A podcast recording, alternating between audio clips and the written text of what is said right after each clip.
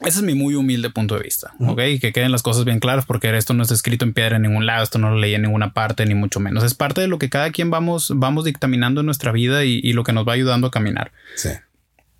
Cuando tú como emprendedor a algo le llamas fracaso, desde que lo etiquetas con ese nombre, tú ya estás dictaminando que lo es. Pero tengo que, te- tengo que conocerme a mí mismo para entender cómo vencer lo que yo creía antes que eran limitantes para mí. Mi nombre es Jerry Medrano. Soy CEO fundador de una empresa de logística multinacional. Tengo una empresa de desarrollo de software y soy socio fundador de una empresa de consultoría en entrenamiento y excelencia operativa. También soy locutor, conferencista y entrenador. Quiero compartir contigo tanto mi experiencia como la de otros empresarios y dueños de negocio. Dónde empezamos y cómo hemos llegado hasta donde estamos el día de hoy. Con la esperanza de que algo de lo que hemos aprendido y experimentado te ayude a ti en tu viaje. Esto es emprendedurismo para adultos. Comenzamos. David, bienvenido. ¿Cómo estás el día de hoy? Muy bien, muchas gracias por invitarme. Contento de estar aquí contigo y pues poder eh, regalar un poquito de lo aprendido en los últimos años. La verdad para mí es un, es un privilegio estar aquí y es, es una bendición también el poder compartir lo que uno, lo que uno ha vivido, mal o bien, pero poder compartir un poquito la experiencia que uno ha tenido. Es correcto, Rey. Te agradezco muchísimo tu tiempo, eh, que nos aguantes este aquí en lo que entramos a grabar. Se aprecia bastante, de verdad. Eh, David Meléndez, empresario, emprendedor, socio. ¿Cuántos negocios no tienes? Tienes varios negocios. Has emprendido en varias cosas. Pero tú estás principalmente en el área de tecnología, en el área, en el área del, del negocio del siglo XXI. Servicios de tecnología y desarrollo. Pero no empezaste ahí, ¿verdad? Estás trabajando, empezaste trabajando en una empresa. Así es. ¿Qué nos puedes contar acerca de eso? ¿Cómo, cómo empezaste en esta área de tecnología? ¿Cómo empecé? La verdad es que, a diferencia de muchas historias, puedo decir que aplico lo que estudié. Ok. Sé que muchos no, ese camino muchas veces no se da. En mi caso es que la verdad sí, sí se ha dado. Eh, ha sido parte por la búsqueda que, que uno mismo ha hecho. Pero también pues porque la vida nos ha puesto también así, ¿no? Y creo que eso lo quiero, ese comentario lo quiero remarcar un poquito ahorita porque es parte yo creo de lo que vamos a platicar un poco más adelante, en donde muchas de las cosas que uno hace, definitivamente uno busca, uno construye, pero también hay muchas otras cosas que la vida a uno le pone. Y son cosas con las que uno tiene que jugar. Uno tiene que aprender a que el juego es de esa manera.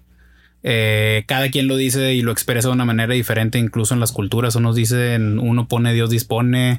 Otros dicen, pues es que la vida así. Otros dicen, pues friégale, compadre, porque ahí viene, ¿no? Entonces al final es, es la vida que juega, que juega su rol dentro de la, de la libertad de decisiones que tiene cada uno que tomar. Y así es como se ha presentado conmigo. Yo empecé en una empresa del- con la cual estoy 100% agradecido. Aprendí muchísimo. Una Ujú. empresa de retail deportivo que es eh, Regiomontana eh, y que ahorita tiene una presencia nacional bastante importante. Y ahí junto con un, junto con un equipo nos tocó eh, empezar la parte de comercio electrónico, toda la parte de e-commerce. Y bueno, ahí estuve casi cinco años. Y la verdad es que muy, muy agradecido por todo el aprendizaje, por todas la- las extraordinarias personas que ahí conocí. Y precisamente es esto lo que, o todos ellos fueron parte de lo que hoy es también el emprendimiento que tengo. De hecho, el emprendimiento o esa área en la que de mayor fuerza o mayor presencia en la cual tengo el emprendimiento es la parte de comercio electrónico. Nosotros Ok. nos dedicamos a la- al desarrollo de plataformas de e-commerce, eh, sobre todo para nivel medio, nivel enterprise. Eh, pero al final es un tema que me apasiona. Eh, no solamente la tecnología, sino todo el tema de la gente involucrada en la tecnología y lo que la tecnología puede hacer como bien para las personas. Entonces, eh, yo siempre le digo al equipo que nosotros no estamos desarrollando plataformas de e-commerce y aunque se escuche muy romántico el asunto, pero estamos construyendo los sueños de las personas. ¿Por qué? Porque creo que sí soy fiel creyente de que todo parte de una idea, todo parte de un sueño y que definitivamente después hay que talacharle bastante para que eso se haga realidad. Pero estamos construyendo los sueños de las personas. A esa idea que alguna vez alguien tuvo, ya sea un director dentro de una empresa, ya sea un emprendedor, ya sea quien sea, al final estamos construyendo los sueños de las personas y creo que siempre empezar por el propósito es parte de la verdad de las cosas. El otro día platicábamos tú y yo en una comida que tuvimos y hablábamos mucho sobre la verdad y la verdad y el dolor. Entonces yo eso es algo que he tenido muy presente en los últimos dos meses por experiencias personales, pero definitivamente yo creo que algo que se nos presenta a todos a quienes emprendemos en la vida y a todos en nuestra vida en general es el dirigirnos con la verdad, el dirigirnos hacia la verdad y que la vida duele, la vida duele en muchos aspectos eh, no en un sentido masoquista en donde me, gusta el dolor y lo quiero, no, no en ese sentido que creo que pierde totalmente eh, la madurez del comentario, sino un dolor que transforma hacia algo mejor. Entonces el dolor es parte de la vida, como te decía al inicio, hay, hay cosas que no podemos controlar en la vida y el dolor y sé que quienes están escuchando, nos están escuchando ahorita y han emprendido un negocio o han tenido una familia eh, o son responsables de algo en la vida, porque creo que también para sentir el dolor hay que ser responsables en la vida, va totalmente de la mano, tienes que ser responsable de algo. Eh, ese, ese dolor transforma y ese dolor te ayuda a crecer, ¿no? Es el típico cuando duele te haces más fuerte, ¿no? Muchas culturas lo expresan de manera distinta, pero al final yo sí creo que hay cosas en la vida en donde el dolor es parte de y tienes que aprender a jugar también con eso, ¿no? Eh, pensar que hay un negocio en donde es todo fácil, pensar que hay una familia en donde todo es fácil y no se presenta ninguna dificultad, creo que es totalmente utópico. Y, e incluso a veces creo que hablar de equilibrio entre vida, familia, profesional, etcétera, hay que saber cómo tratar el tema, porque no me dejarás mentir, quienes estamos ya metidos en este tema, a veces es también medio utópico. El tema, el otro día precisamente estaba escuchando y no quiero quemar gente, pero estaba escuchando también un podcast precisamente de otra persona, un inversionista de, de la ciudad, en donde le preguntaban que cuáles eran sus rutinas. Sí. Y él, eh, él explicaba, oye, yo me junto tres veces, trato de juntarme tres veces a la semana con amigos, etcétera, etcétera. Y todo parecía como que así era la realidad, ¿no? Ya cuando le hicieron otra pregunta, que no recuerdo exactamente cuál era, él decía, bueno, te dije lo que trato de hacer. La realidad es que, pues a mis amigos los veo una vez cada dos semanas, a mi familia los fines de semana digo que es totalmente para ellos, pero pues me están hablando ya. Entonces, eh, eh, por eso yo toco mucho el tema de la verdad. O sea, creo que lo que comuniquemos ahorita y lo que tú vas a tratar de comunicar a lo largo de toda la serie de capítulos que tengas en tu podcast debe de ir basado en la verdad. O sea, que la gente conozca lo que se siente de verdad y obviamente lo que hay que buscar, el propósito de todo esto, pero que sepan que, que no es fácil, pero que sí se puede y que definitivamente cuando tú buscas un sentido de trascendencia, pues es algo que vale la pena buscarlo. E, ese dolor que se siente, esa verdad que se persigue, por ese sentido de trascendencia que puedes llegar a tener en una sociedad, en tu familia, en tu trabajo, con la gente que, con la cual forma parte de tu equipo, la verdad es que yo creo que es lo más, es lo más satisfactorio. Y, y ese dolor es donde toma un sentido verdadero. A eso yo me refiero con el sentido verdadero del dolor. Entonces, pues es algo que le he estado dando muchas vueltas y, y empiezo a llegar a la conclusión. Soy todavía, creo, muy joven creo. No, no, como no. Este, aunque a veces no pareciera por temas de físicos y demás, pero la verdad es que eh, poco a poco uno va llegando un poquito más a la conclusión y saber que no son conclusiones definitivas, eso es bien importante. Claro. Pero va llegando a la conclusión de, del verdadero sentido del dolor en este camino del emprendimiento, ¿no? Quiero hacer un paréntesis para que la gente que nos escucha entienda por qué hablas de lo que hablas.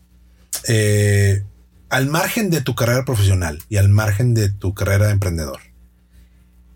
Y, esto no es, eh, no es por ser tema de, telenovela ni por hacerlo más dramático el asunto, que lo es, pero no es la idea. Tú tienes una aflicción, eh, tienes un padecimiento crónico. Así es. Que te llega a limitar ¿Nos puedes compartir un poquito qué es, qué es esto que tú, que tú experimentas?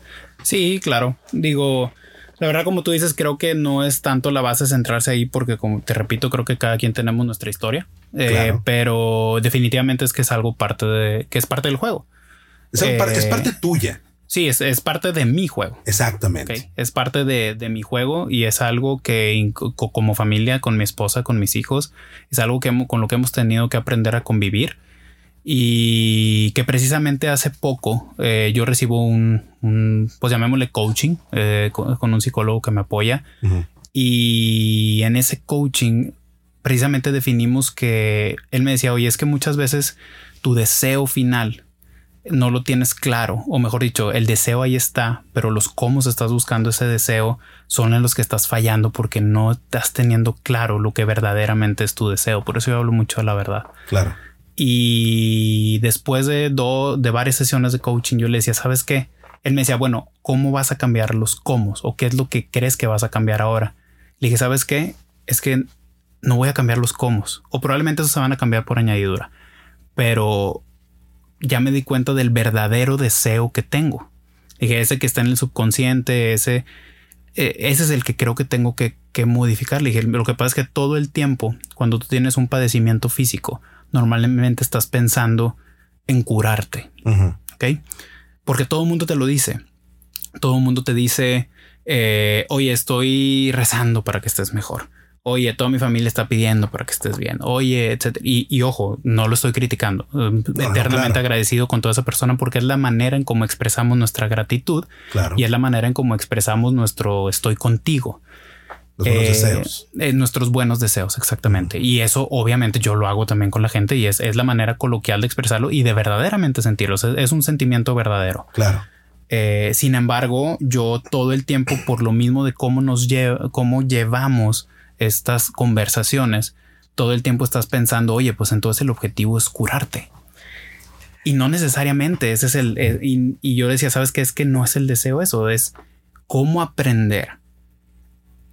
Yo ahora mi deseo es cómo aprender a vivir con ese dolor, cómo aprender a vivir con ese padecimiento. No quiere decir que sea masoquista, que quiera que todo el día me duela.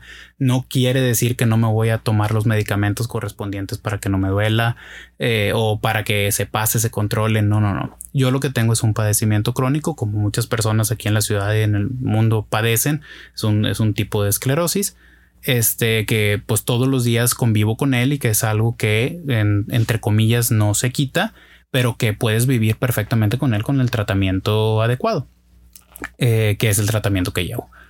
Pero precisamente ese mismo tratamiento no lo seguía de manera consistente, no era disciplinado y parte de lo que hemos estado viendo y esto lo ligo totalmente con toda la con todo lo que en nuestra vida enfrentamos, incluso el emprendimiento, es que tienes que tener claro cuál es el verdadero deseo que tienes. Claro. Sí, o sea, yo dije, oye, es que todo el tiempo estoy pensando en curarme, pero todo el tiempo me han dicho que es algo que se controla más, no se cura, o sea, no se quita, pues. Entonces ahí digo, oye, ¿sabes qué? Lo que voy a cambiar, lo que voy a modificar es ese deseo que tengo.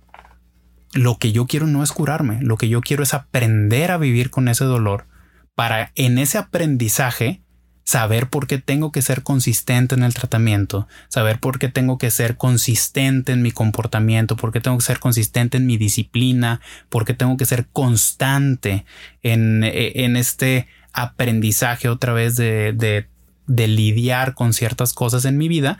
Y eso es eh, esa transformación del deseo, entonces va transformando todos los cómo de, de, valga la redundancia, de cómo lo hacía.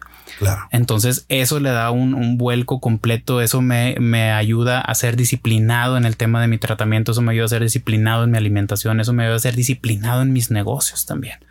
Entonces, si algo yo puedo rescatar de este padecimiento que sin lugar a dudas hubo varios años, podría decirte tal, bueno, varios años, pero los más fuertes, un par de años, en donde cada cierto tiempo, cada ciertos meses era estar en el hospital, cuidados intensivos, etcétera, etcétera, eh, nublación de ideas, eh, todo el tiempo cansado, etcétera, etcétera. Eh, al momento en que tú transformas ese deseo, yo creo que es el primer paso en donde empiezas a ser constante, en donde empiezas a ser disciplinado. Entonces, una vez que estás te haces consciente de este deseo que quieres y ahora sí lo bajas a, la tierra, pones los pies en la tierra y empiezas a ser disciplinado. Y eh, ayer precisamente escuchaba también otro podcast, en donde escuchaba un consejo de decir, aprende a no negociar contigo. Anda a negociar el ah, cinco minutos más. Eh, o oye, no, tal vez mañana. no, no, no. Hay cosas en donde tienes que ser disciplinado y no negociar contigo. No eres tu cliente en ese sentido, ¿no? Entonces, hay cosas que no son negociables y que tienes que ser constante y que tienes que ser disciplinado.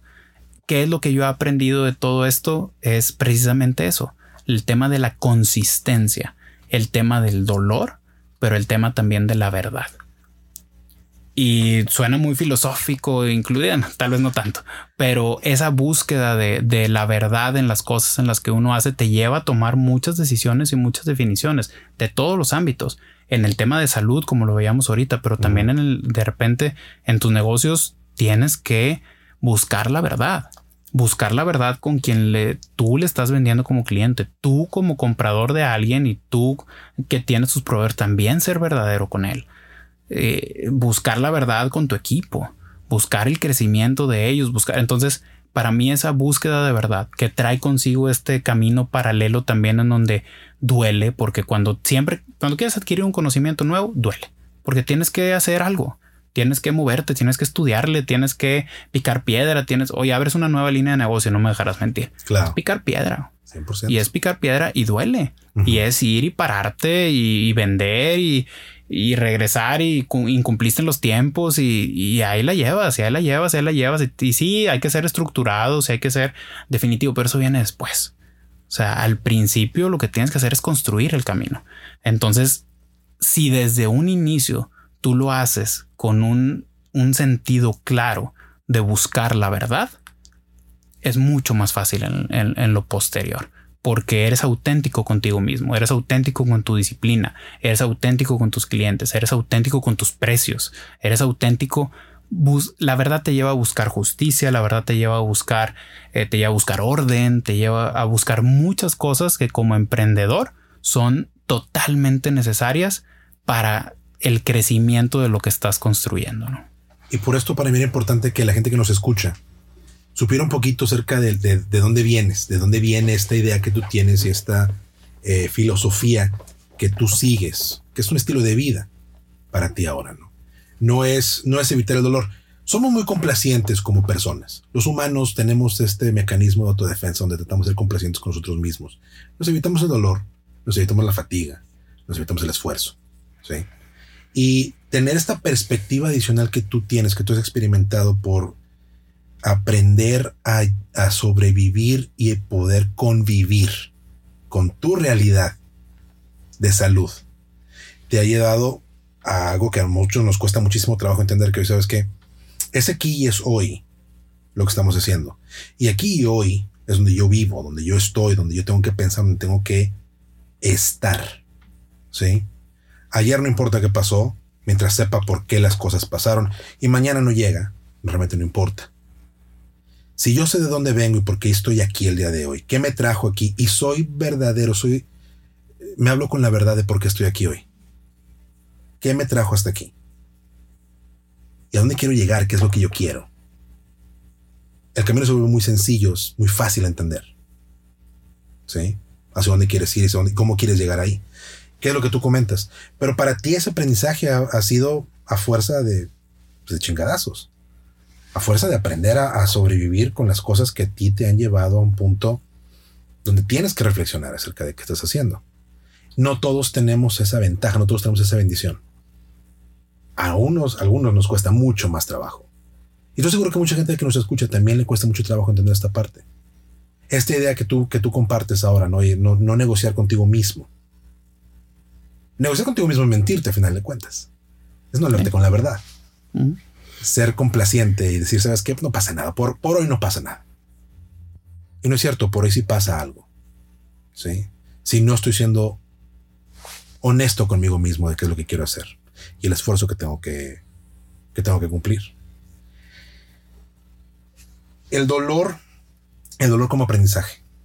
Lo hemos platicado aquí en el podcast. El fracaso para el emprendedor es lo que tratamos de evitar todos, pero al final de cuentas es lo que nos ayuda a crecer, es lo que nos ayuda a entendernos. Es que fíjate ahí, hablando del dolor y a la parte del fracaso. Sí. Yo creo que eh, va a sonar otra vez como muy, eh, híjole, ¿cómo decirlo? Cuando tú como emprendedor, ese es mi muy humilde punto de vista, ¿ok? Que queden las cosas bien claras porque esto no está escrito en piedra en ningún lado, esto no lo leí en ninguna parte, ni mucho menos. Es parte de lo que cada quien vamos, vamos dictaminando en nuestra vida y, y lo que nos va ayudando a caminar. Sí. Cuando tú como emprendedor a algo le llamas fracaso, desde que lo etiquetas con ese nombre, tú ya estás dictaminando que lo es. Ok. Sí, definitivamente no tuvo los resultados esperados. Tal vez el negocio tronó, lo tuviste que cerrar, etcétera, etcétera, etcétera. Pero son, son etiquetas y son palabras que uno empieza a darles un sentido diferente en la vida y que todo empieza desde cómo las empiezas a nombrar. Ok. Tú aprendes del fracaso cuando lo dejas de llamar fracaso y cuando lo llamas aprendizaje o cuando lo llamas sabiduría o, llámalo como tú quieras, ¿ok? Pero son palabras que de tu lenguaje, ojo, tampoco estoy diciendo que no hay que llamarle las cosas como lo que son, porque eso también es bien importante. Cuando algo no tuvo éxito, pues no tuvo éxito y por ende es un fracaso. Claro. Sí, pero yo voy un poco más allá, un poco más en la profundidad. O sea, sí, coloquialmente sabemos que es un fracaso y tiene su etiqueta como tal pero el problema es que, y es parte como lo que te decía ahorita de, oye, la gente cuando a mí eh, siempre me dice que lo agradezco muchísimo, nuevamente, pero es, eh, te vas a curar, lo vas a tener, o sea, estoy pidiendo porque se te quite, estoy pidiendo, a ver, la realidad es que es, o sea, acá, por ejemplo, hablando del fracaso, es un fracaso. La cosa es que lo repetimos tanto que mentalmente tú lo guardas siempre como un fracaso. Sí lo es. Acá, oye, es una enfermedad. Sí, sí es una enfermedad. Estoy de acuerdo y tiene su etiqueta y está totalmente, incluso clínicamente probado. Claro. Ok. La cosa es cómo tú en tu interior, en tu mente, cómo en tu día a día lo traes grabado contigo. Si tú nunca pasas de llamarle fracaso como todo mundo lo llama, porque eso es y esa etiqueta tiene, y no lo transformas en algo diferente, así se queda grabado en tu mente.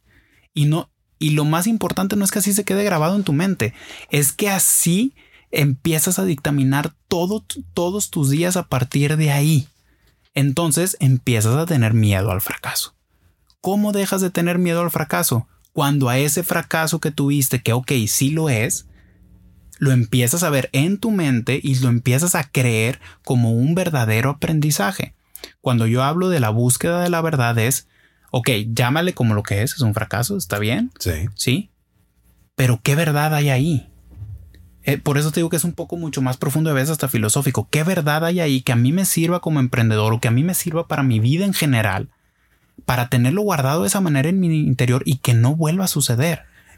Y fíjate que es, es justamente en esa, en esa conversión, en esa conversión de etiquetas, que la mayor parte no se tenemos. Porque el dolor está ahí presente y el dolor, que es lo que queremos evitar, no nos permite ahondar en la razón por la cual es, eh, las cosas se dieron y, y algo no funcionó como querías. ¿Sí? Eh, nos quedamos con la etiqueta porque es más fácil quedarnos con la etiqueta que ahondar, limpiar la herida y curarla en realidad. Que es entender qué fue lo que pasó. ¿Qué hice yo que estuvo mal? ¿Qué pude haber hecho diferente? ¿Sí? Y y por eso te digo que esta, esta forma de vida que tú tienes, ¿sí? Donde tú estás tratando de estar en comunión con la realidad del dolor físico que tienes, que manifiestas, y lo llevas a, a todas las áreas de tu vida. Sabes que el dolor está ahí, voy a convivir con él, pero no va a dictaminar lo que yo hago, ni voy a tratar de eliminarlo, porque no lo puedo quitar. Hay que aprender a vivir con él. Creo que como emprendedores, una de las principales cosas que aprendemos ya que empezamos a, trabajar y que empezamos a cosechar éxitos y no logramos algunas cosas, es eh, poder evitar esta idea de que sabes que es que no quiero fracasar. Lo que pasa es que sabes que no, no quisiera que me salieran mal las cosas. Estamos de acuerdo con que algunas cosas van a salir mal. Estamos de acuerdo con que la vamos a regar en algunas cosas. Y es normal y a lo mejor si nos apachurra, a lo mejor si nos puede. Porque el estado de ánimo del emprendedor impacta mucho. Donde estamos mentalmente impacta. Y, sabes que nos lleva ahí muchas veces, y yo creo que es el fondo de todo. Y ya para cerrar el podcast, pero es, el, es el ego. O sea, al final el, ego es el es, es la razón y es el origen de muchas cosas. O si no es que de bastantes, bastantes cosas, porque es el ego no solamente como emprendedor, porque también nos etiquetamos a veces, muchas veces con el tema de soy emprendedor ¿no? y cosas por el estilo.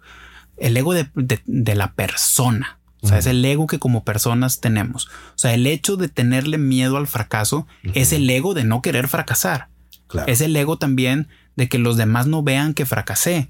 E, e, es el ego de decir yo las puedo todas. Yo, por ejemplo, ahora que me lo explicaba muy bien también este coaching que estoy, que yo también estoy recibiendo y que decía, a ver, si tú vienes aquí, seguramente tendrás una mente más brillante que la mía, seguramente tendrás muchas más capacidades, etcétera. Pero si vienes aquí, te paras con ese ego, con el cual no te vas a dejar ayudar, no vengas.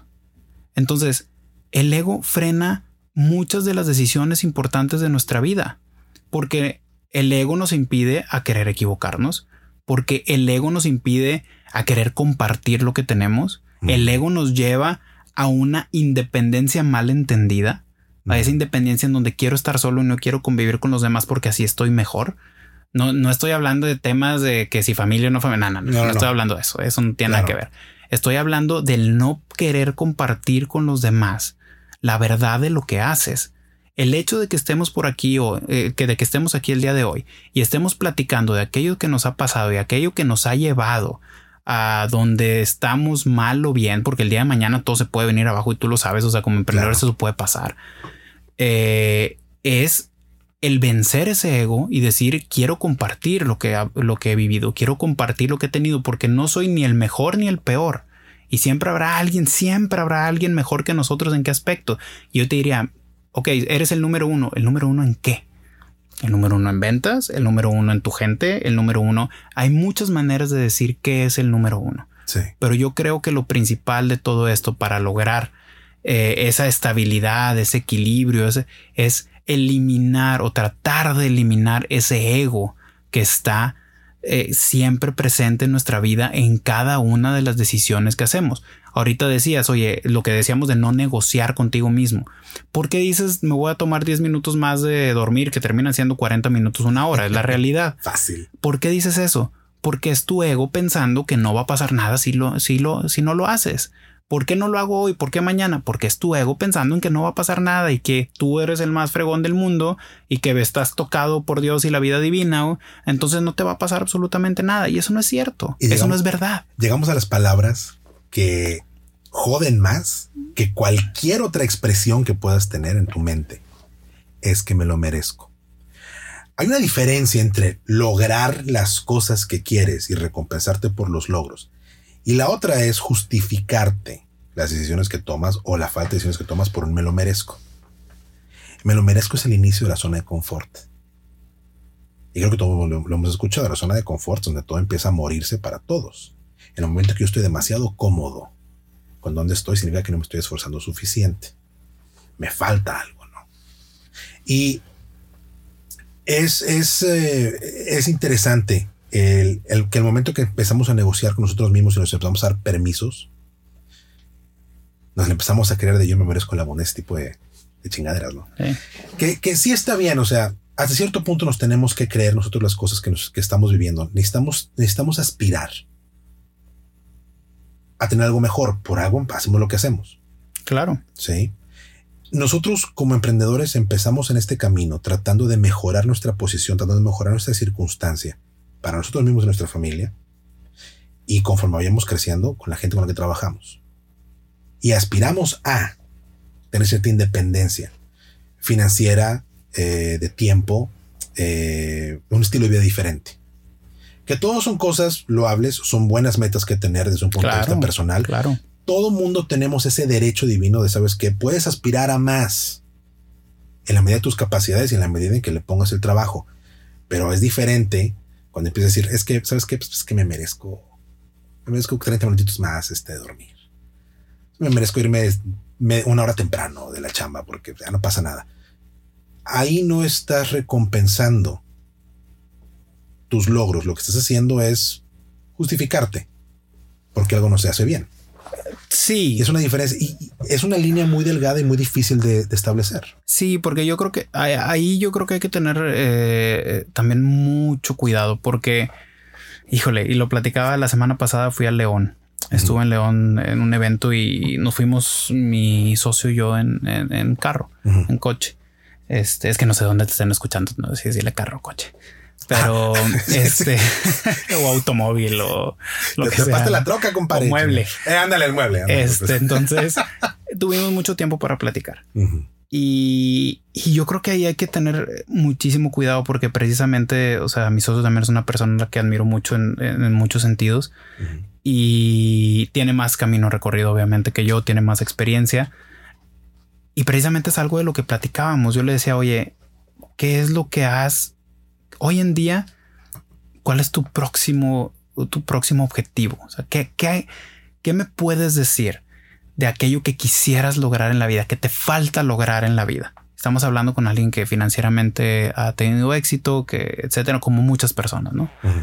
Y él precisamente me, me describía esta diferencia entre decir, mira, yo antes decía que el típico equilibrio familia, trabajo, persona, ¿no? Me decía, pero ya no sé qué tan utópico es este tema. Porque al final, y por eso ahí es donde te digo que hay que tener mucho cuidado, es cuando tú avanzas, sigues avanzando y sigues avanzando y sigues avanzando y sigues avanzando. Entonces, e, él, se, eh, se, cuestionaba en decir, ¿dónde para esto? Mm. O sea, de decir, oye, yo hasta los, hasta cierta edad es donde ya quiero dejar que mis negocios corran solos, etcétera. Dice, pero luego te das cuenta que, que sigues y sigues y sigues. Dice, entonces, ¿esto dónde para o por qué debiera de parar? Y cómo realmente se llega a ese equilibrio que tantos buscamos y presumimos y demás. Definitivamente hay quienes están totalmente desequilibrados, ¿ok? Y eso creo que está totalmente mal, hay que decirlo como tal. Mm. Eh, pero también te, separas completamente y, e incluso como persona tienes que tener nuevos propósitos. Porque si no, esa zona de confort de la que hablas, eh, realmente yo lo que defino es yo lo que defino, yo lo que creería es que llega un punto en el que tienes que tener un propósito mayor de un sentido de trascendencia mayor.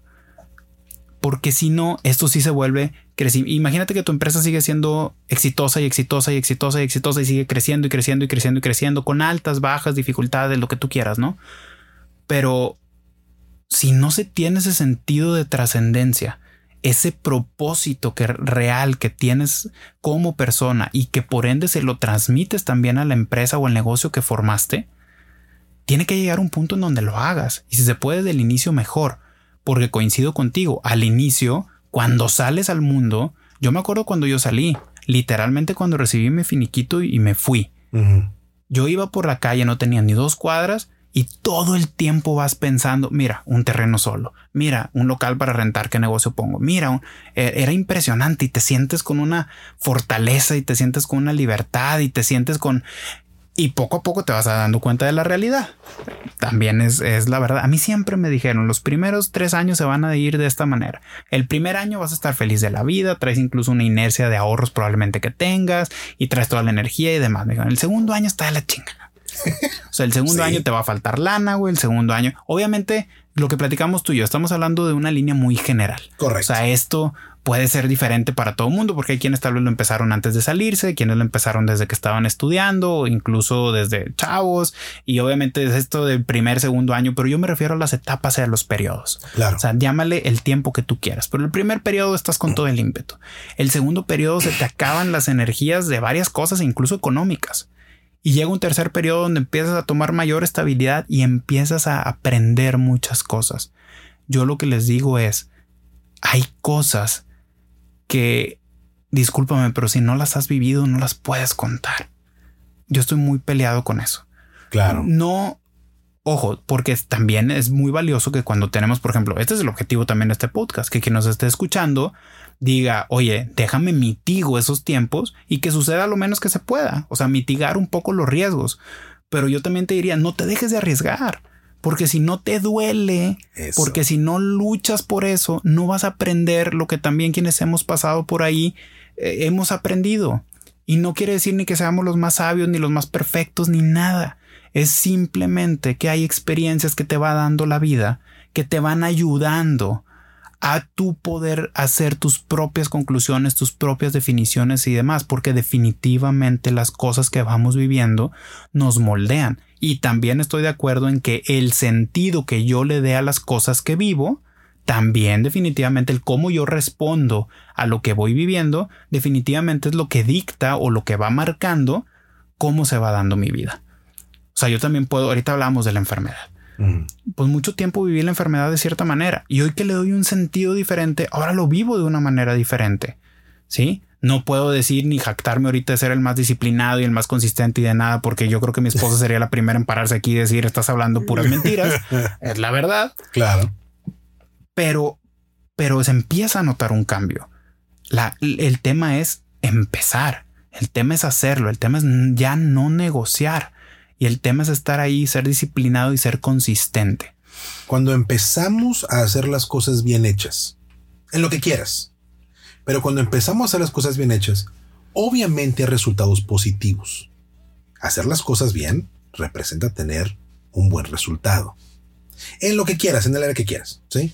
Personal, salud, en los negocios. Principalmente en los negocios, ¿sí? Hacer las cosas bien. Ser honesto decir las cosas de frente, ser justo, ¿sí? Estas son cosas que haces y que hacerlas bien en los negocios te llevan a tener un buen resultado. Pero el tema no es hacerlo solamente, el tema cuando ya lo empiezas a hacer la primera vez que lo haces sobre todo, ¿sí? Ya que demuestras a ti mismo y la gente se da cuenta de que lo puedes hacer bien, el tema no es si puedes o no puedes, el tema es puedes seguir haciéndolo de igual manera. Consistencia, ¿sí? Y el reto, entonces se convierte no en puedo hacer las cosas bien hechas o no. Sé cómo hacer las cosas o no. Puedo ser consistente o no. Pero nuestra naturaleza humana es precisamente, como te decía al principio, es evitarnos ese instinto de conservación que tenemos, que es un instinto animal. Evitarnos los problemas, evitarnos las complicaciones. Eh, somos seres evolucionados que tenemos pensamiento y que tenemos eh, raciocinio. Y ese raciocinio evolucionado para que nuestros instintos animales no sean los predominantes, preponderantes en la forma en que trabajamos, en la forma en que actuamos diariamente. Pero subsisten ciertas construcciones de este instinto de supervivencia que nos llevan a tratar de evitar el desgaste. Sí. y porque genéticamente así estamos constituidos y es una carga genética que tenemos o es una codificación genética que tenemos y esto lo explican muy bien, por ejemplo, en libros como Sapiens de Noah Yuval, siempre se me olvida el nombre del autor porque es un poco complicado, pero e, es una codificación genética que definitivamente traemos, o sea, yo sí también soy fiel, fiel creyente que no solamente te debes de conocer a ti mismo, o mejor dicho, que para conocerte a ti mismo tienes que conocer la historia sobre la cual vienes y no nada más tu familia, la, humanidad en general. No, porque mucha gente dice es que tenemos que aprender de los errores del pasado para no cometerlos ahorita. Yo reformularía un poquito eso. No es tanto a, no volver a cometer los errores del pasado, porque los seguimos cometiendo, sino es, es entender de dónde vengo, mm. qué es lo que me constituye como persona. Y sobre eso, ahora que realmente me conozco, porque una cosa es cómo estoy constituido como persona y otra cosa es quién soy yo. Entonces, o mejor dicho, ese quién soy yo está, está construido por lo que vengo cargando como ser humano a través del tiempo, como todos venimos cargando, y ahora sí mi propia personalidad. Entonces, hasta que yo no entienda eh, toda esa constitución mía, todo eso que me, que me forma, entonces es como puedo sacar el mayor provecho de mí, de mí mismo. Es como puedo encontrar mis mayores momentos de paz. Es como puedo encontrar mis mayores momentos de rendimiento. Es como puedo, o sea, nada es, eh, nada es, nada es mágico tampoco. Al final todo se da por algo. Definitivamente hay la famosa esta ley del segundo esfuerzo de Vince Lombardi en su momento. Este, el, dar siempre ese extra, el no estar en tu zona de confort que decías ahorita, todo eso definitivamente nos ayuda. Pero tengo que, tengo que conocerme a mí mismo para entender cómo vencer lo que yo creía antes que eran limitantes para mí. Y, hay que ser muy cuidadosos en el cómo también planteamos las, eh, las diferentes situaciones que nos van eh, moldeando y, pasando en la vida, porque ahorita lo que mencionabas, que decías, Oye, es que cuando uno es honesto, cuando uno trabaja, cuando uno hace el bien, las cosas salen bien. Yo sé que probablemente haya cosas, haya gente que nos está escuchando que diga, no es cierto, güey. O sea, yo he hecho muy bien y no he, no he hecho ninguna, ninguna trampa y me he esforzado y, he, y, no estoy así que yo considerara bien, güey. O sea, ¿por qué, ¿por qué entonces hablamos de, eso y decir mm. que cuando actuamos bien, voy bien? Yo lo que les diría es, síguelo haciendo, pero por eso yo insisto en el propósito, por eso yo mm. insisto en la trascendencia y en la verdad, porque aquí nos empezamos a ir todavía más profundo y decir qué es lo que se dice bien, qué significa bien. Si lo estás traduciendo como un bien económico y ese era tu objetivo, va a sonar también como que hay, pero también es muy pobre tu trascendencia. Y si ahí solamente la pones, ojo, no estoy diciendo que no sea importante, claro que es importante y claro que es válida, pues al final todos estamos buscando también una tranquilidad para nuestra familia, una tranquilidad para mí mismo. Por supuesto. Y definitivamente la parte económica es parte del juego y es una parte muy importante del juego y hay que saber tenerla porque al final el que no lo tiene no está tranquilo y hay que ser muy, hay que ser muy claros con esos. O sea, cuando tú tienes una necesidad económica, andas brincando para todos lados a ver qué es lo que haces y estás intranquilo y estás y no estás en paz. Ok.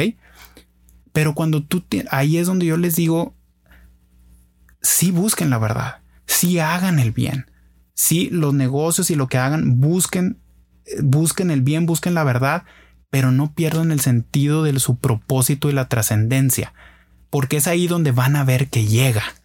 En ese negocio o en otro, porque probablemente es en tu éxito, en otro llegará. Es el camino. E, exactamente. Pero no crean que porque tuvieron un fracaso, ya los de los que platicamos hace rato, o algo no tuvo el éxito que esperaba, el otro va a ser igual, el otro va a ser igual. Probablemente va a haber varios que no, pero va a haber uno que sí. Pero tú tienes que tener claro cómo quieres trascender y cuál es el propósito que tienes. Y el camino hacia ese propósito es, es importante hacerlo verdadero. Yo estoy 100% convencido mm. de que en muchos ámbitos de negocio, la verdad nos ahorraría millones de pesos. Y me digan lo que me digan quien quiera pero la verdad nos ahorraría millones de pesos en muchísimas cosas. Claro. En sinergias de empresas, por ejemplo. Cuando existen sinergias de empresas en donde nada, nadie quiere compartir su pedacito, porque luego quiero hacer el indispensable y que no me borren del mapa, porque que es una realidad y lamentablemente la, la, la amenaza existe. Claro. Entonces, es, es bien padre hablar de la verdad como estamos hablando aquí, pero ya cuando lo empiezas a perseguir en el día a día, es, bastante complicado. Entonces, esto, esto es un camino, esto es algo que se construye, esto es algo que duele.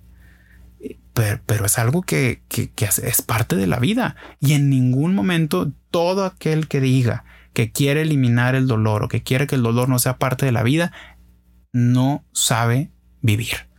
Porque es parte, hay cosas que no puedes controlar y hay cosas que así son. Hay cosas que son parte del juego y tienes que aprender a jugar ese juego. Que estemos buscando incluso como humanidad todo el tiempo viendo cómo podemos ser mejores y cómo podemos tener mayores cosas a nuestro alcance y demás, totalmente de acuerdo. Y no por nada, hoy en día somos 7 mil millones de personas en el mundo. que, que, aquí estamos, de unos muy mal, unos muy bien, etcétera, ¿no? Pero hay muchos números que comprueban que a lo largo de la historia ahorita estamos mucho mejor que en muchísimo tiempo de la historia. Entonces, ahí es a qué le llamamos progreso, a qué le llamamos éxito, a qué le llamamos. Ahí es donde hay que tener mucho cuidado también en las propias definiciones que yo voy tomando para mi propia vida. Para los que nos escuchan, mucho de lo que estamos hablando ahorita está basado en algo, está basado en una teoría, la teoría de Maslow, de la jerarquía de necesidades. Sí. Eh, te invito a que, leas un poquito acerca de eso. Te puedes ir a Wikipedia para tener una información general, ¿verdad? para luego ahondar después. es importante saber que Wikipedia es el punto donde empiezas y no donde acabas, ¿verdad? Te digo, Chana, para que me escuches, Juan. Eh, la teoría de Maslow divide eh, cinco niveles de necesidades que tiene el ser humano y las divide en tres áreas principales. Necesidades básicas, necesidades fisiológicas y necesidades de autorrealización. Cuando hablamos acerca de las necesidades monetarias, cuando tenemos un fin monetario en, mente, estamos hablando acerca de las necesidades primarias, necesidades básicas, estamos hablando de necesidades fisiológicas, lo que nos ayuda a vivir, comida, agua, calor, descanso, ¿sí? Es la, base de la pirámide de Maslow, es lo más básico que necesitamos tener porque sin eso no podemos vivir. Y después, las necesidades de seguridad. Seguridad en diferentes aspectos. Seguridad económica, seguridad física, eh, sentirnos seguros. ¿sí? Son necesidades básicas y de ahí vienen las necesidades fisiológicas. Las necesidades de realización, de relacionarnos y de amor. Y las necesidades de estima. Son diferentes. Para poder llegar después a las necesidades de autorrealización. Eh, poder lograr el potencial pleno de cada uno de nosotros, que incluye, obviamente, las áreas creativas que podemos, que tener. Si bien eso es lo que dice Maslow, y es, es una teoría aceptada universalmente para todos los somos humanos, de lo que estamos hablando ahorita no es un, lo que, que menciona David, no es un sueño utópico de la realización y la trascendencia que queremos tener cuando tenemos todas nuestras ideas resueltas. La, el corolario a la teoría de Maslow, es decir, es que necesitamos tener resueltas las necesidades básicas primero para poder después pensar en las necesidades ulteriores de realización. Si bien esa es la progresión de los niveles, una cosa no está peleada con la otra. Cuando tenemos un centro moral bien claro y establecemos claramente a dónde queremos llegar, cuando nuestras intenciones son de beneficio personal sin el perjuicio del vecino. Entonces es cuando podemos realmente hablar acerca de la realización y de nuestro fin, a dónde queremos llegar y cómo queremos llegar ahí. Ahí estamos hablando en sí de la verdad de lo que nosotros queremos y podemos hablarnos a nosotros mismos, tener un discurso personal lleno de verdad que nos lleven a hacer las cosas bien hechas. El fin monetario no es malo en sí, pero si el fin monetario es el único fin que tienes, eventualmente te va a llevar a tomar decisiones equivocadas. la meta no es el dinero, estúpido. ¿Qué vas a hacer con ese dinero? Tu ganancia monetaria, ¿qué vas a hacer con ella? Los bienes que puedas acumular, ¿en qué, van a representar? ¿En qué se van a convertir? Y entonces es donde llegamos a hablar acerca de lo que dice David. Bueno, todos emprendemos por dinero. Lo hemos mencionado aquí en el podcast. Emprendemos por lana. La razón ser de la empresa es hacer dinero, pero el tema es qué vamos a hacer con ese dinero una vez que lo tengamos. ¿Qué vamos a hacer con las oportunidades que nos tenemos enfrente? ¿Qué vamos a hacer con los beneficios del trabajo que tomamos todos los días? ¿Y cómo los vamos a convertir en algo de beneficio para nosotros y para la sociedad? Mira, hay una... Y si de repente por aquí hay, hay también amigos escuchando, dirán que probablemente siempre la cuento. Pero eh, voy a decir un comentario así muy rápido que lo hace este conferencista que se volvió muy famoso por el famoso video de los millennials, en, eh, Simon Sinek, en donde él habla de, oye, muchas veces el problema, una de las situaciones de ahorita es que se nos olvida que para ser trascendentes hay que llegar a la meta, pero muchas veces se nos olvida que esa meta hay una montaña en medio, o mejor dicho, para llegar a la cima de la montaña, se nos olvida que es una montaña y que hay que escalarla y que hay cosas ahí que que se van a vivir, ¿no? Eh, de por medio. Entonces no siempre buscamos rodearla y buscamos, pero se nos olvida que para llegar a la cima hay que recorrer la montaña como tal. Y eh, esto es incluso un ejemplo hasta, hasta bíblico y no me voy a meter ahorita en temas religiosos para nada pero está esta famosa historia bíblica en donde Moisés va a la suma, a la cima de la montaña, este, y recibe las tablas de la ley. Es un lugar en donde él se encuentra muy bien, no se quiere bajar, pero recibe las famosas tablas de la ley y luego baja de la montaña y comunica esta parte al pueblo, ¿no? ¿Por qué pongo este ejemplo? Porque en toda nuestra vida y en todo lo que hagamos, parte de estas necesidades este, que estamos platicando ahorita y de esta pirámide Maslow también que estamos platicando es existe una montaña. Para, para subir esa montaña, ese, e, ese lugar en donde se está bien, que de hecho esa es la expresión en muchos de los textos que de repente vemos cuando ponen estas, estas analogías, es el lugar en donde se está bien. Para llegar a ese lugar en donde se está bien, hay muchas cosas que se tienen que recorrer. La montaña existe y hay que recorrerla. En esa montaña llevamos necesidades particulares que tenemos que ir atendiendo. Entonces, ese trayecto, mientras nosotros vamos subiendo, tenemos que ir cubriendo las necesidades que tenemos y es totalmente válido. Pero también muchas veces se nos olvida, y esto pasa al sentido de trascendencia, ya que mencionabas ahorita, es, a ver, estamos de acuerdo en que existe la montaña, estamos de acuerdo en que hay que ir cubriendo las necesidades para llegar, estamos de acuerdo en que de repente te vas a caer te vas a caer dos, tres veredas y luego vas a volver a agarrar brecha hacia arriba y vas a tener días en donde no te quieres parar y vas a tener días donde te da calor, donde te da frío, donde mil cosas que vas a batallar. Y esta es la típica vida no solamente del emprendedor, sino la vida de la persona. En el emprendedor definitivamente es como esta eh, historia del héroe que en la que están basadas todas las historias, este, pues desde la antigüedad hasta las películas modernas en donde existe esta persona que va teniendo sus altibajos y existen varias, varios periodos de tiempo que están muy bien identificados, etcétera, ¿no? Entonces estamos de acuerdo en que existe esta montaña y que la escalamos y que subimos ante las dificultades que tenemos. Pero cuando llegamos ahí, si no tenemos bien claro el sentido de trascendencia, luego no queremos bajar.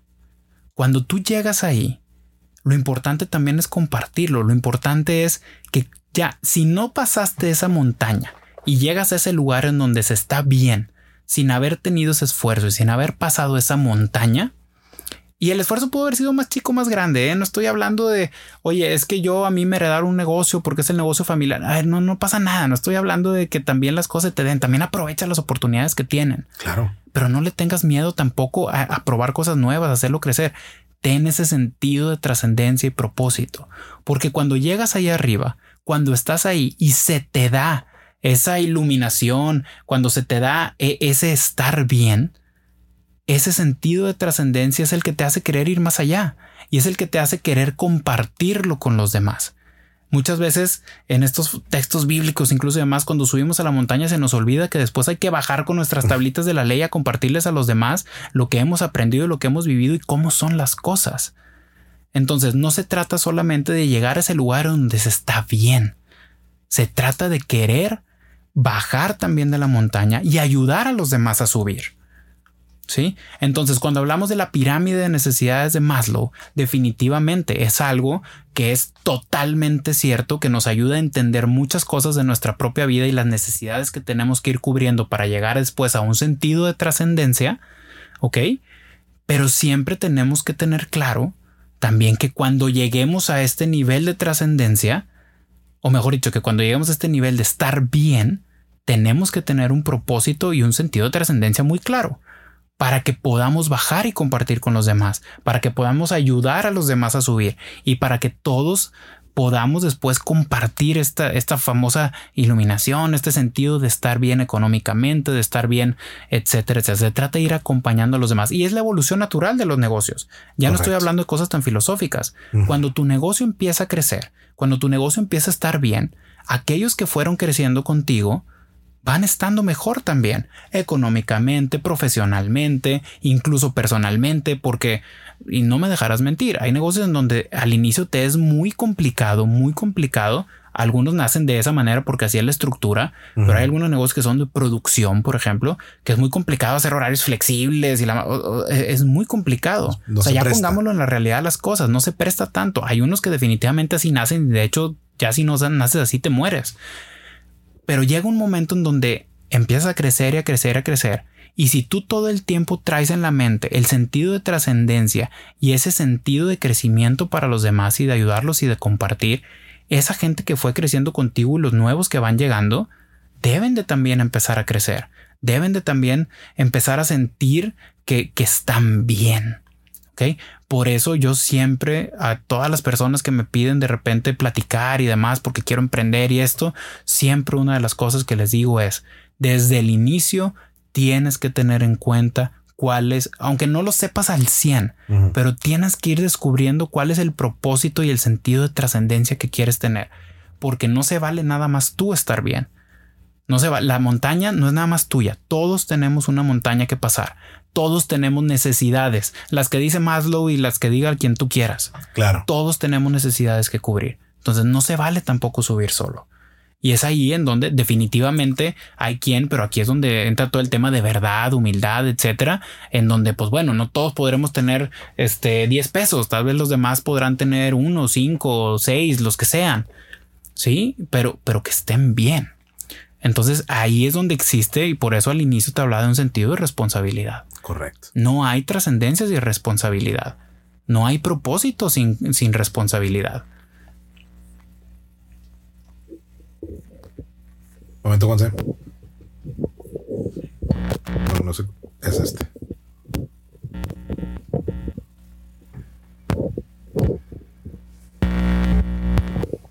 Ya estuvo más gacho. ¿Estoy bien? Ya está. Ya no sé para dónde porque no puedo quitar el home final.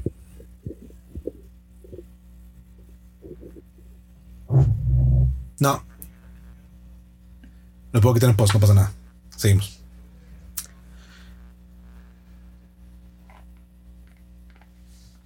Todavía se oye. Ok.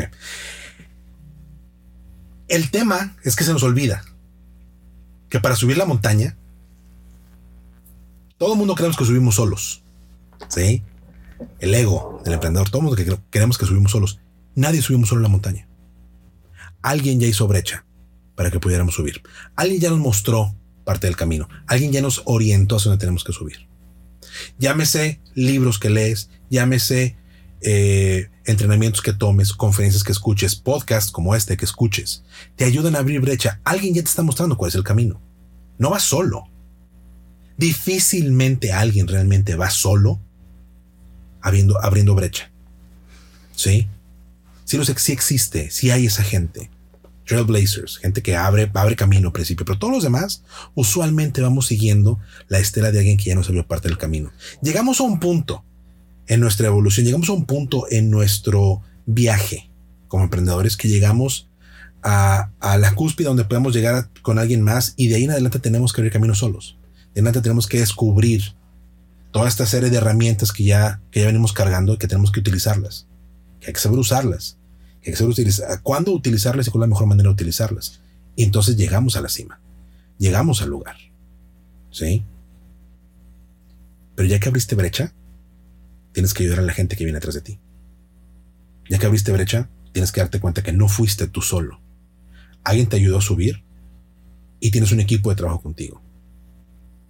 Y si tenemos que aterrizarlo a la realidad de nuestro día a día, el primer grupo de trabajo que tienes que preocupar es la gente que trabaja contigo. Porque si no son parte de tu plan, si no son parte de tu éxito, si no los ves como parte de la razón por la cual estás donde estás, estás frito, rey. Y que un día no te necesitan tampoco. O sea, sí. digo, se escucha muy, o sea, muy difícil y demás, pero la verdad es que, y esto, o sea, varios eh, conferencistas y demás lo, lo, mencionan, incluso conferencistas locales, eh, digo, locales aquí en Monterrey. Claro. Eh, en donde, pues al final, el, el, el éxito mayor, si lo quieres ver así o demás, es cuando, cuando el negocio, y hablando específicamente de los negocios, camina, camina solo. ¿Por qué? Porque fuiste eh, incluyendo al equipo gente que incluso es, más capaz que tú, o sea, gente para la que tú estarías dispuesto a trabajar por ellos, por ejemplo. Entonces, yo creo que eso también, eh, también es bien importante, porque no es solamente eh, saber que no vas solo, saber que así, pero saber que tampoco lo eres todopoderoso y que debes de buscar siempre, creo yo. Esa es otra vez mi muy humilde opinión, en donde en algún momento no se te necesite para, para estar ahí. Una, precisamente esta semana le he comentado mucho a, una persona de mi equipo, a dos personas de mi equipo, que les decía, eh, me encantaría poder formar una especie de curso o algo por el estilo eh, para niveles ejecutivos, directores, dueños, etcétera, que literalmente el título sea cómo no ser un estorbo para mi organización. no, y, lo digo muy claramente, ¿eh? porque muchas veces lo somos y me incluyo. O sea, e, ese nivel de repente de micromanagement, de repente estar teniendo que estar revisando o no teniendo uno que de repente ahí se mete y hasta revisa los correos que manda tu gente. O sea, eh, eh, llegas a ser, llegas a ser un estorbo para tu organización. O sea, te llegas a involucrar en cosas que no tienes ni idea de qué es lo que debes hacer. Yo lo veo mucho en la parte de, tecnología.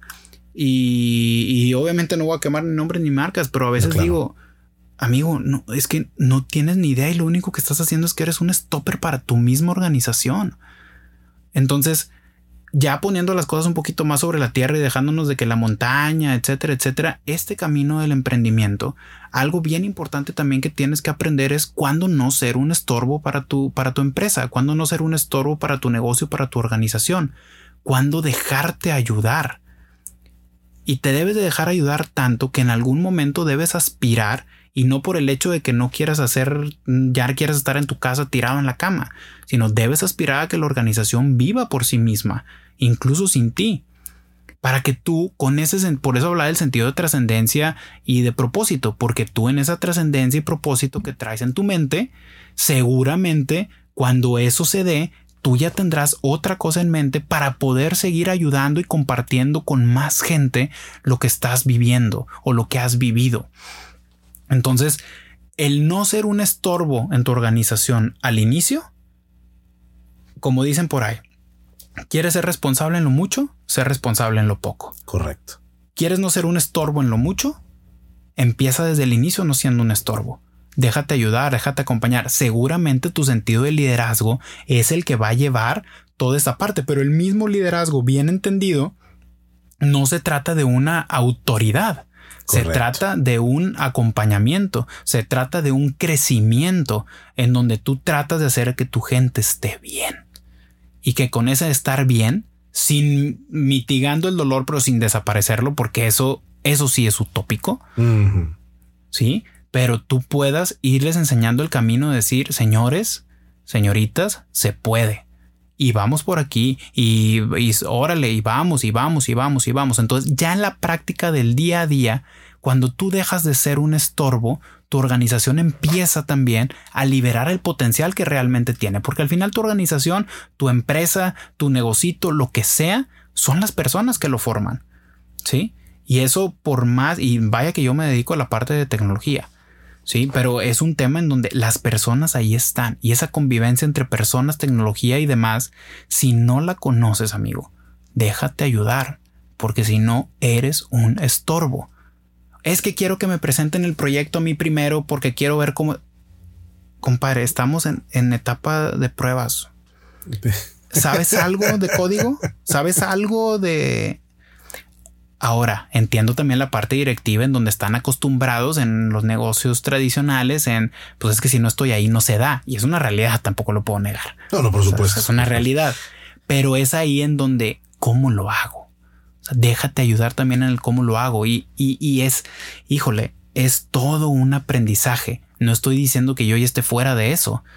Yo sigo siendo de repente un estorbo para mi organización, pero diciendo las cosas claras como son, conforme más dejas tú de ser un estorbo, dejas que tu organización crezca como debe de crecer. Entonces ya ahora sí poniendo un poquito los pies en la tierra, oye, en este camino del emprendimiento, ¿cuáles son cosas básicas que tú recomendarías? yo recomendaría una, sí, mitiga los riesgos.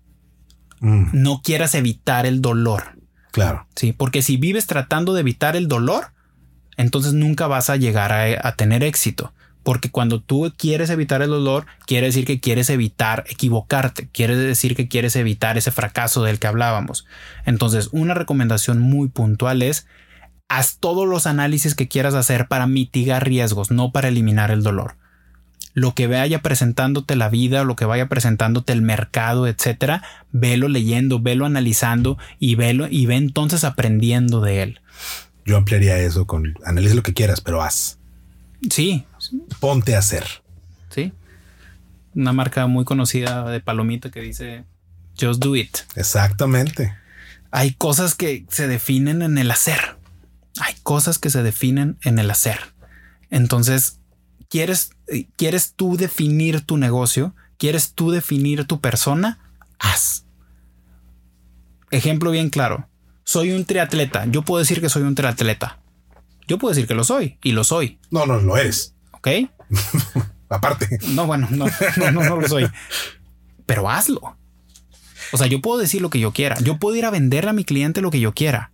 Tengo, la, tengo la capacidad de tengo la capacidad de ser Perfecto, qué bueno, pero hazlo. Pero tienes que hacerlo. Entonces, yo sí creo que dentro de estas recomendaciones del emprendimiento es, ¿quieres definir tu empresa? Define tu hacer. Mm. Si defines tu hacer, eso va a empezar a definir lo que es tu empresa, tu negocio, por más pequeño, mediano o grande que sea. ¿sí? El hacer es lo que define tu empresa. Segundo, nunca te olvides de la gente. Nunca te olvides de, de- del estar bien de todos. Es muy válido que, oye, me quiero comprar cierto carro, me quiero hacer esto, me quiero hacer lo otro. Oye, es parte del esfuerzo que tú estás haciendo, es parte de las cosas que son válidas. Eso no quiere decir que estés atado a ellas, que eso también es un error. Porque el día que nos va mal, y tú lo sabes, Es el día que te va mal, ¿qué es lo primero que piensas? Y sin pensar, lo voy a vender mi carro. Claro. No. Eso quiere decir que no estoy atado a él, porque comprendo el juego, porque soy lo suficientemente humilde y pues que porque busco la verdad, Mm. porque entiendo este juego. Y sé que ahorita es venderlo para que al rato probablemente otra vez esté de vuelta.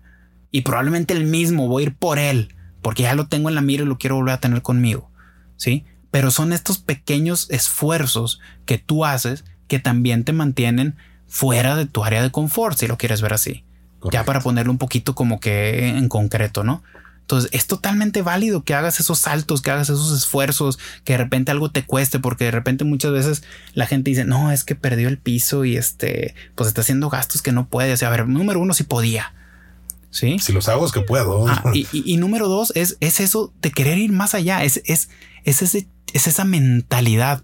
Famoso libro, este padre rico, padre pobre, ¿no? Es correcto. O, o sea, es esa mentalidad en donde tienes que empezar a cambiar el chip de que las cosas se pueden lograr. Y de ahí todo lo que hemos venido platicando ahorita. Nada más no te olvides que hay una montaña. Nada más no te olvides que hay que llegar arriba. Nada más no te olvides de tu propósito de tu sentido de trascendencia. ¿Cómo lo voy a hacer en el día a día? Haciendo, Mm. siendo disciplinado, no negociando contigo mismo. ¿Sí? La disciplina ante todo. y remato con lo, co- con, lo que empecé y con lo que yo creo que al final es la bandera de muchas cosas. Todo lo que hemos estado hablando ahorita es tratar de comunicar una verdad. Nos podemos pasar la vida peleando de qué es verdad para ti, qué es verdad para mí, qué es aquello que respeta las bases humanas y que respeta las bases del de, de lo que tú eres y de lo que tú buscas. Tú mismo te das cuenta en tu discernimiento cuando algo es verdad o no. Tú mismo te das cuenta cuando vas con un cliente y le estás vendiendo algo justo o no le estás vendiendo algo justo. Tú mismo te das cuenta. Mm. Tenemos un sentido en esa, en esa configuración genética que hablábamos hace rato que definitivamente nos hace tener un criterio que nos ayuda a ver también ciertos temas de, de la verdad. Seguramente hay dilemas éticos y demás de por medio que van a ser complicados. No estoy diciendo que todo es fácil, Claro. pero saben a lo que me refiero. O sea, buscar esa verdad es, es estar en ese eh, sentido de apertura. No quiere decir que seas menso. Claro. Voy a ir a negociar y no me voy a dejar hacer menso. Pero sí voy a buscar la justicia. Sí voy a buscar la verdad. Y no voy a tratar de evitar el dolor, porque eso me va a evitar crecer. No te voy a mentir, pero ten la, ten, ten la decencia de no mentirme de regreso. A lo mejor te puedes dar cuenta que te estoy echando una mentira o que no, o tú crees que no estoy diciendo la verdad, pero yo también reconozco cuando no me dices la verdad completa. Y eso es lo que te refieres hace rato. ¿Qué tanto dinero nos podemos ahorrar en los negocios si realmente nada más habláramos con la verdad, las cosas como son? Esto es lo que tú quieres, esto es lo que yo quiero, esto es lo que yo puedo hacer, esto es lo que tú estás dispuesto a comprar. Totalmente. Y de ahí, eh, el hecho de mentir trae muchas consecuencias. mm, Trae, trae muchísimas consecuencias en todo. Tú vives también de proyectos. Cuando haces un proyecto, oye, es que lo tengo que entregar el lunes, porque lo voy a presentar ante todos el lunes. Y ahí están en friega, güey. eh, Todo mundo el fin de semana trabajando, desvelándose y demás. Llega el lunes y no había que presentárselo a nadie. Nada más que fue el... No. pues sí, Dime si no es... dime Pues si sí, no sí pasa, claro, claro. Claro que pasa. Entonces no había que presentárselo a nadie, nada más que yo puse esa fecha, presioné a todo mundo y ahora resulta que durante toda la semana la gente va a estar cansada, fastidiada, Fuera de foco. fuera de foco. Entonces, ¿cuáles son las consecuencias de mentir? Mm, Y si el, y si el proyecto tenía fecha para dentro de dos semanas y les hiciste una fecha de entrega ficticia en un día que no existía y que además atravesaba el fin de semana, ¿tú crees que la gente que trabaja en tu proyecto va a tener todavía las ganas de atender lo que sigue? O la confianza de trabajar. O la confianza de creerte. Mm. De decir, ah, lo tienes que entregar en dos semanas. No, mm. ya no te creo. no, no digo que, oye, si sí existe una revisión el lunes, va adelante y le damos, güey. No, pero tenemos que dejar de ser un estorbo con nuestros pensamientos y nuestra forma de liderar antigua. Ya no funciona hoy. No. La gente hoy hay demasiada información y que, ojo, información que no es chisme, ¿eh? información que es información. Hay demasiada información para comprender cómo se hacen las cosas. Punto y aparte, definitivamente hay gente floja, definitivamente hay gente que es un cáncer y definitivamente hay gente que, y esto todo el mundo lo sabe y los emprendedores lo sabrán, hay gente que, señor, señorita, con permiso, no puedes formar parte de este equipo porque estás contaminando todo lo que somos aquí adentro. Claro que existe y claro que va a haber fechas con las que vas a fallar sin que te hayan presionado, etcétera, etcétera. Claro que lo hay. No estoy liberando de como si todos fuéramos perfectos. Claro que no. Pero es bien importante empezar a diferenciar y empezar a discernir sobre cuándo soy un estorbo, cuándo no lo soy y cómo liderar a mi equipo hacia que todos estemos bien. Excelente. David, tenemos mucho tema que seguir platicando ¿eh? y espero que más adelante también nos dediques un poquito de tiempo como el día de hoy para poder seguir platicando contigo. Te agradezco de nuevo muchísimo tu tiempo el día de hoy. Ha sido una plática profunda, pero muy amena. Y yo creo que tenemos mucho todavía que, que regresar a trabajar, ¿no? Que nos llevamos tarea el día de hoy a casa, ¿no? Siempre de repente cuando voy a, conversaciones de este estilo, de repente también que mi esposa me ha acompañado a dar eh, de repente alguna plática por X o Y motivo que, que, nos invitan, siempre al final le pregunto, oye, si me entendieron o no, o no me entendieron. de verdad, porque a veces digo, híjole, no sé si de verdad fui bien concreto, volé, si no, no tengo idea. Entonces, muchas gracias por invitarme. Yo encantado de estar aquí y espero cada vez ser más concreto y también ser un poco más entendible y no ser tal vez tan filosófico. bueno, también quien, quien estudia filosofía me dirá, compadre, no fuiste nada filosófico, pero eh, espero que poder haber ayudado a haber cumplido con el objetivo y el propósito de trascendencia también de este, de este momento que vivimos. Yo te puedo decir que sí. Yo te puedo decir que yo en lo personal me llevo muchas cosas muy interesantes y muchas cosas que puedo aplicar. Y estoy seguro que la gente que nos escucha también. David, de nuevo, muchísimas gracias. Nos estamos escuchando. ¿Tienes dudas, comentarios o experiencias que quieras compartir con nosotros? Encuéntranos en Facebook e Instagram como Emprendedurismo MX. Cuéntanos tus logros y tus cagazones. Esto fue Emprendedurismo para Adultos, el podcast donde te comparto mi experiencia y la de otros emprendedores sobre cómo aprendimos de nuestros logros y nuestros errores. Yo soy Jerry Medrano. Nos seguimos escuchando.